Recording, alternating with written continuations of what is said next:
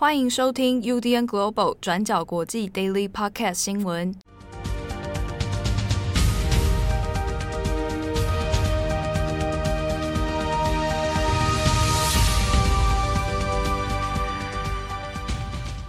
Hello，大家好，欢迎收听 UDN Global 转角国际 Daily Podcast 新闻。我是编辑七号，我是编辑惠仪。今天是二零二一年九月二十二日，我要再强调一次，九月。二十二日，你来跟大家宣布一下这个重大的日子吗？这太重要了，太 important 了。对，连假结束回来的第一天啊，这就是这么的重要啊，就是这么的上班。我之前看到有人在 Daily Podcast 的那个苹果的留言区啊，嗯，他说听我的声音很好入睡，很好入睡，然后听到慧仪跟佳琪就醒来了。好，那我们这两天礼拜一、礼拜二没有更新嘛？对，不知道这位听友是不是失眠？睡得好吗？恐怕失眠了。好，现在这边来催你入睡，他应该是晚上在听吧？我觉得蛮有趣。我现在是早上听，我现在是晚上听，就大家的那个收听的习惯不太一样。晚上听会不会有点？万一就我们在那天在讲一些比较那个沉重的、比较残酷的事情，他听了之后晚上不好睡。但因为有你的声音陪伴，哦，谢谢谢谢谢谢啊！就是如果我的声音可以让你入睡，我觉得这很赞。真的，因为我自己饱受失眠之苦，我也想听我自己。我看这个自己来放好了，我晚上自己听，很恐怖。自己听自己说话，我讲的什么烂东西啊？今天九月二十二号，那来更新几则重大国际新闻哦。首先，我们先来看一下联合国的这个大会。那这一次呢，美国总统拜登还有中国国家主席习近平都有一番对话。啊，其实不是对话，就是一番演讲。对啊，它中间有一些内容，我们值得推敲一下。我们首先先来看一下拜登。对，美国总统拜登呢，是在星期二二十一号的时候，第一次以美国总统的身份在联合国大会来发表演说。那我们先说一下这个联合国大会。这联合国大会呢，今年已经是第七十六届了，然后是从九月十四号开始在纽约的总部开幕，是一直到二十一号才正式进入了各国领袖发言的一个年度节目，然后预计呢会是在九月三十号的时候落幕。那么今年呢，其实各国的热门议题呢，主要还是围绕在疫情，还有全球的气候变迁为主。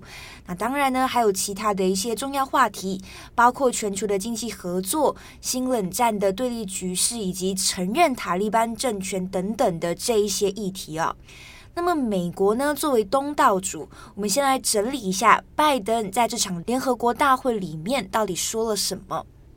拜登的演说呢，全程是三十四分钟。那在过程里面，其实谈及了几个重点，包括拜登就呼吁各国要团结应对疫情，还有气候变化。然后呢，也在不点名中国的情况下，表示国际的局势已经越来越紧张了。所以拜登强调，美国将会积极竞争，但是不会追求新的冷战。最后，拜登也有再度提到了阿富汗撤军的事情，还有安抚他的一些西方盟友们。那就以气候变迁跟疫情而言哦，拜登就表示呢，现在全世界正在面对关键性的十年，所以各国的领袖必须要团结起来，来对抗疫情还有气候变迁。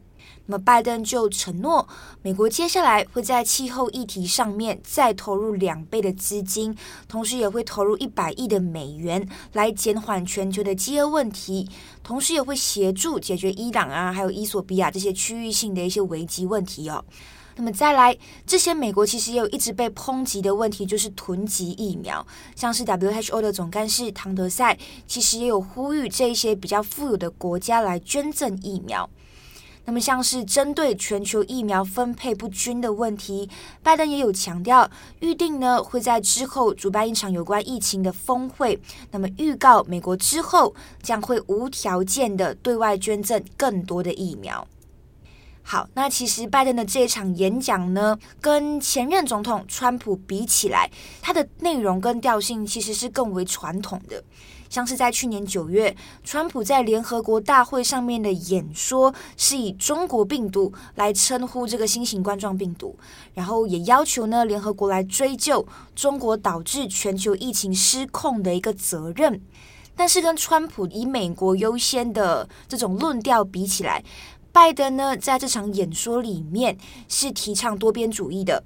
像是拜登就表示，美国会重返谈判桌，参与包括联合国这些国际组织共同推动的一些全球事务，来分担一些全球的责任跟挑战。那么，另外，其实还有媒体们或者是外界也比较关注的，就是有关于中国的一个问题。那习近平等一下会说什么？那七号等一下也会再跟大家说明。那拜登呢，在这篇演说里面，他其实是没有直接点名中国的，但是他有提到说，现在全球的竞争局势是越来越激烈。那么拜登强调，美国会积极竞争，不会追求新的冷战。但是同时，他也有强调，虽然如此，美国呢是反对任何强权以大欺小，无论是以武力变动领土，或者是经济胁迫等的这一些手段。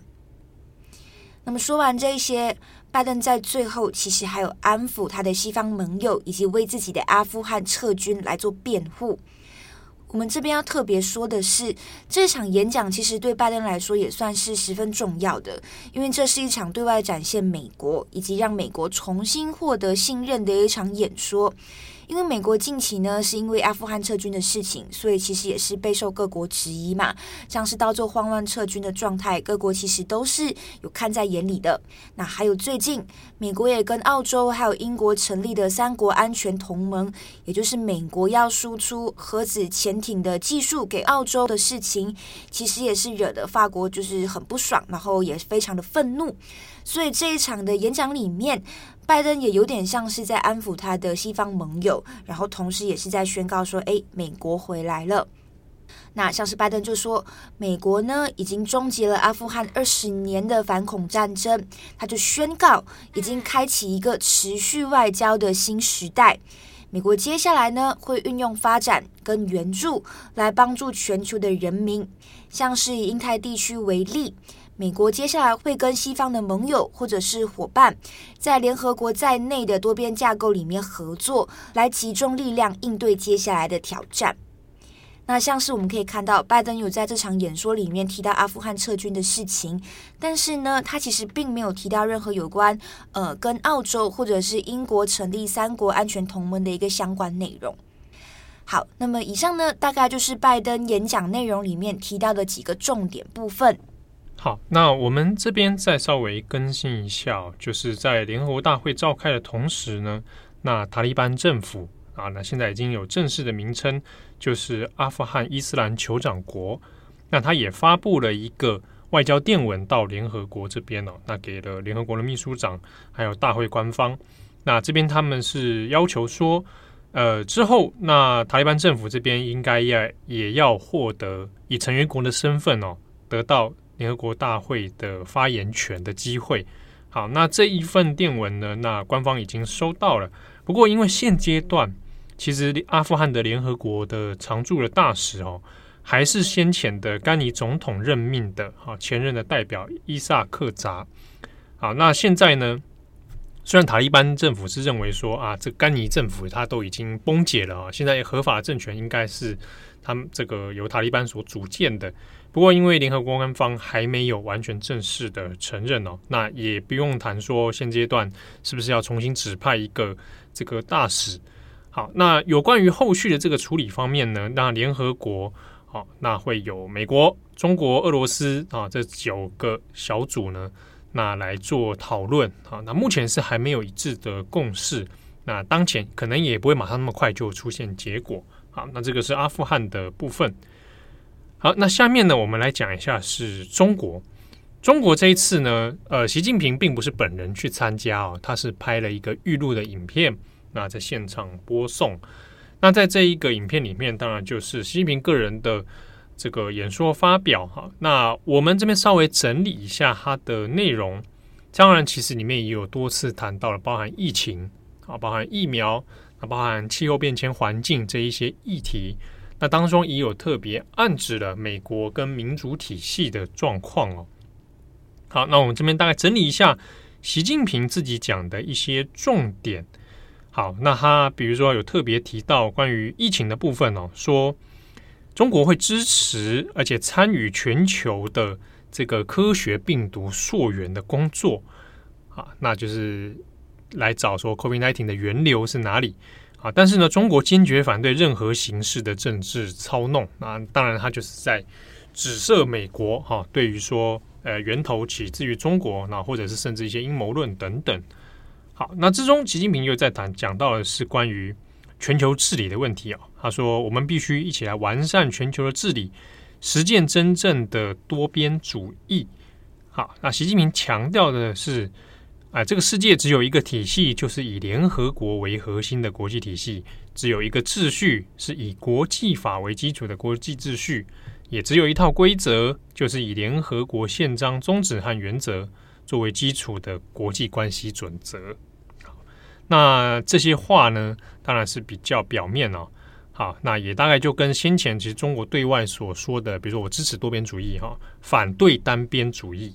啊，这件事情其实它的脉络是一致的，所以这次习近平面又再一次强调，啊，这边帮大家 quote 他几句话，大家可以来稍微检验一下，那中国现在在对于这些话语的内容啊，实践的程度有多少？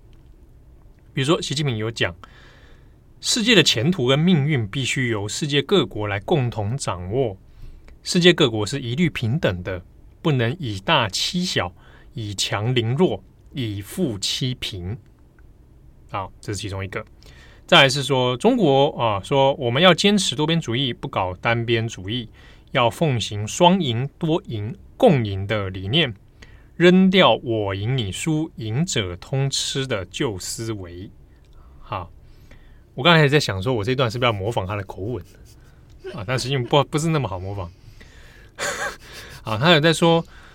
各国的关系利益只能以制度和规则加以协调，不是谁的拳头大就听谁的啊！这句话蛮常讲的了哈，不是谁谁拳头大就听谁的。好，那他也在强调，我们摒弃一切形式的冷战思维，要树立共同、综合、合作、可持续、安全的新观念。好，以上这几点，其实对如果你常看中国对外发言，大概都不陌生啊！不要以大欺小。不要搞单边主义啊！不是拳头大就听谁的。反霸凌，反霸凌，对啊。那其实很多大部分其实都就是在指中国，呃，中国跟美国了哈、啊。那他就会认为美国搞单边主义啊，美国以大欺小，美国拳头就是那么大啊。当然这，这一些话语，如果反过来我们检讨中国的一连串作为啊，那大家可以自己判断，到底这些东西是不是一个啊自我矛盾呢、好，那习近平也有强调说，这个世界和平的发展啊，那要兼容并蓄，走向现代化的多样道路。那这边有一句话蛮有意思，他说：“民主不是哪个国家的专利，是各国人民的权利。”啊，这句话从习近平口中讲出来，有他的矛盾点，但也有他的这个这个属于中国的特色。这个等一下我们稍微再来讲一下哦。好。那还有讲到说，国与国之间难免会有一些分歧跟矛盾，那应该要平等、互相尊重，然后来对话合作啊。一国的成功并不意味着另一国的失败，这个世界完全容得下各国共同成长和进步。啊，一国的成功不意味着另一国的必然失败。其实这句话大概你也可以想象他在讲什么，当然也有可能在讲自己中国跟美国，就是说，哎，中国的。壮大，那是不是大家别人就会害怕是他们的失败啊？他就会演变成一种对抗，演变成一种冲突。那他说世界上容得下各个国家的成长跟进步，那其实是说这个世界应该容得下中国啊，而且是中国特色的政治体制的成长跟进步啊。那这个是大家可以看得出来，习近平所讲的含义是什么？好，那再来一句话，大家也可以再仔细思考一下啊，这句话中间的问题在哪边？比如说，习近平说：“中华民族过去和未来都不会侵略、欺负他人，不会称王称霸。好，不会侵略跟欺负他人。那这个呃，对待香港算不算是一种欺负啊？大家可以判断。那非但对准台湾算不算是一种可能侵略？好，不放弃武力统一算不算一种侵略？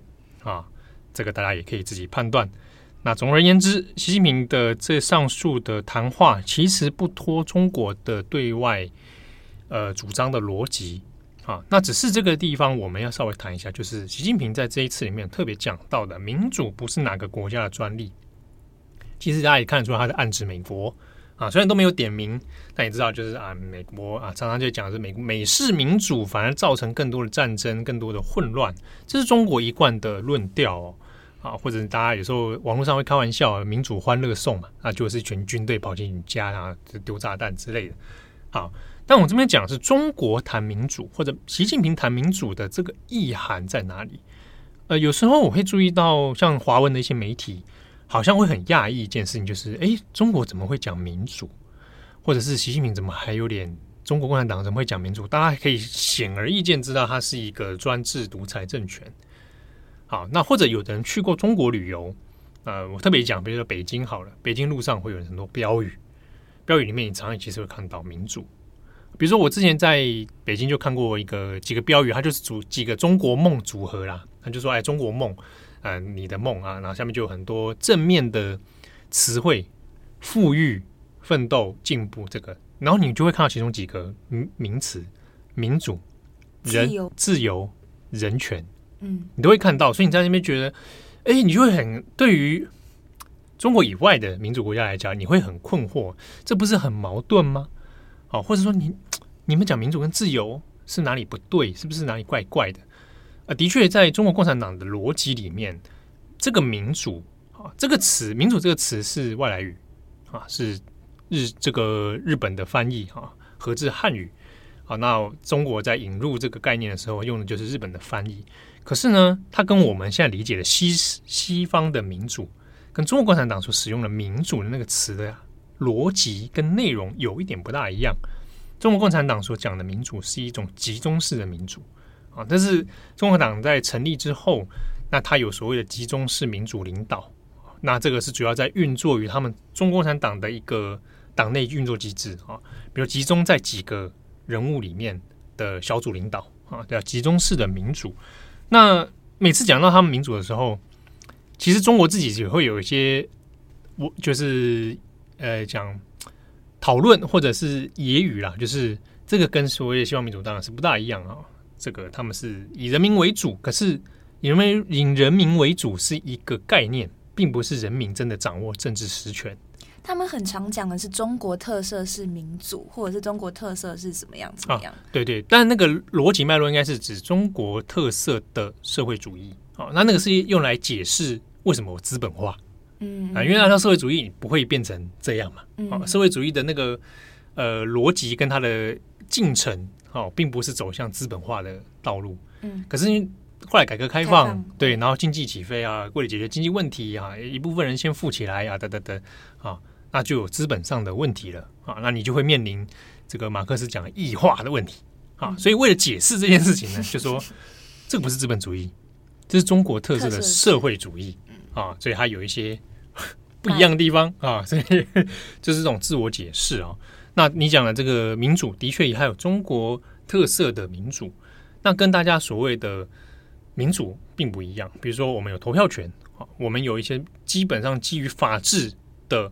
自由啊，基于法治的一些权利啊，等等啊，那你说中国有没有选举？它地方还是会会有选举的啊，所以有时候你跟中国去讲说啊，你们没有选举，他他会反驳，我们地方有选举啊，只是你不能选那个共产党的人而已啊，那是一党专政嘛。好，那这边也讲一下，在每次中国会讲民主的时候，它其实有个概念叫做人民民主专政啊，就是这个人民民主专政意思是。这跟当然跟毛泽东有直接关系啊！毛泽东说要对中国的全国大多数的人民实行民主，对少数敌对分子实施专政啊！那谁是大部分人民？谁是敌对分子？这个话取决于统治者啊！所以你就可以看出那个中间的逻辑的不同啊！那比如他也可以跟你讲自由、讲人权，前提是你不是少数敌对分子。啊，你在一定的脉络底下、一定的框架里面，你可以享有这种某种概念啊。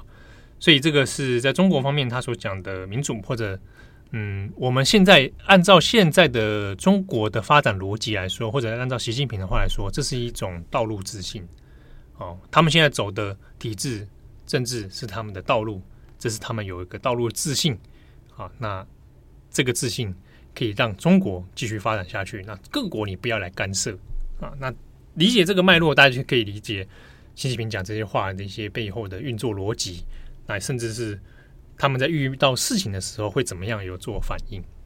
好，那这个是简单我们讲一下习近平的这些发言哦。好，那一些今天这个联合国的相关讨论细节呢，可以参考转角国际过去二十小时的网站啊。那我们有详细的中文报道。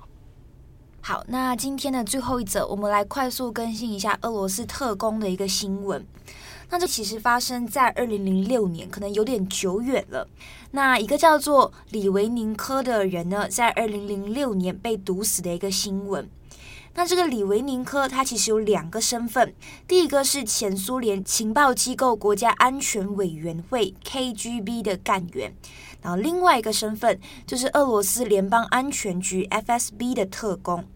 那么同时呢，这个李维宁科他也是俄罗斯克里姆林宫的一个反对人士。那他过去其实是在批评俄罗斯的总统普丁，所以普丁呢其实也是一直对这个李维宁科有一些就是不满的地方。那这个李维宁科呢，在二零零六年的时候，他就规划成了英国人士。那在同一年。李维宁科在伦敦的千禧酒店就喝下了一杯有毒的绿茶。那这杯有毒的绿茶里面呢，是含有罕见放射性同位素钋二亿零的绿茶。那李维宁科在喝下之后，马上就是中毒了。那他在临终前就表示，他认为这个毒杀的命令是来自于普丁，因为普丁呢过去也曾经是 KGB 还有 FSB 的成员，也就是我们上面提到的。那么后来，在李维宁科过世之后，他的家人为了替他讨回公道，就一直向欧洲的人权法院控诉俄罗斯政府。那欧洲人权法院在二十一号星期二的时候，就发出了一个声明。这个声明里面表示，他们认为俄罗斯政府呢，应该对这一起命案负责。主要原因是根据英国的调查，那就发现有两名人士曾经在李维宁克被毒死的前两天跟他见面。那这两个人呢，一位也是前 KGB 的成员，那另一位就是一名俄罗斯籍的人士。所以英国方面就认为这两个人是参与了这个就是暗杀李维宁科的事件。欧洲人权法院这边也是认同英国的观点的。那在欧洲人权法院宣判之后呢，俄罗斯克里姆林宫这边是以无凭无据来反驳了这一项裁决。那克里姆林宫的发言人又指出说，欧洲人权法院呢并没有权利或者是能力来取得这个案件的有关资讯，所以他们认为这个判决是完全没有说服力，也是无凭无据的。好的。那感谢大家的收听。那今天的重磅广播呢，我们有放上了一个编辑插播啊、呃。那这是访问我们的作者戴达卫。那戴达卫呢是德国人那，大家放心，这集的内容是全中文播出的啊。那达卫因为呃在二零一七年的时候有帮我们做过相关影片哦，那个时候也是谈德国大选。后来二零一七年的九月二十二号，嗯，啊，他做了一次实体的讲座。当时候我记得现场有一位高中生，他后来现在也念大学了。嗯，啊，他有一次有传讯息，就是你看事隔这么久，我突然就觉得自己好像老了。好，那达维这一次呢，也帮我们来谈一下二零二一年的德国大选。那因为梅克尔会在这一次大选当中就正式告别政坛。好，那后续的状况，还有这一次的候选人。啊，大概有哪些情形哦？那大概也会简单的先跟大家聊一下。那也欢迎大家去收听转角国际重磅广播。那今天的节目已经上线了。好，那中秋连假回来，大家就是 啊，还没有回魂的。剩下三天了，大家那个头过身就过。对，今天是星期三嘛，哦，不小心以为今天星期一。哎、欸，我一直以为今天星期一耶。真的哦，那你再记得多上四点半，接着上下去。好，那感谢大家收听，我是编辑七号，我是编辑会议，祝我生日快乐，赞。你自己私心，他今天生日啦，各位。好，好，好，拜拜，拜拜，拜拜。感谢大家的收听，想知道更多详细内容，请上网搜寻“转角国际”。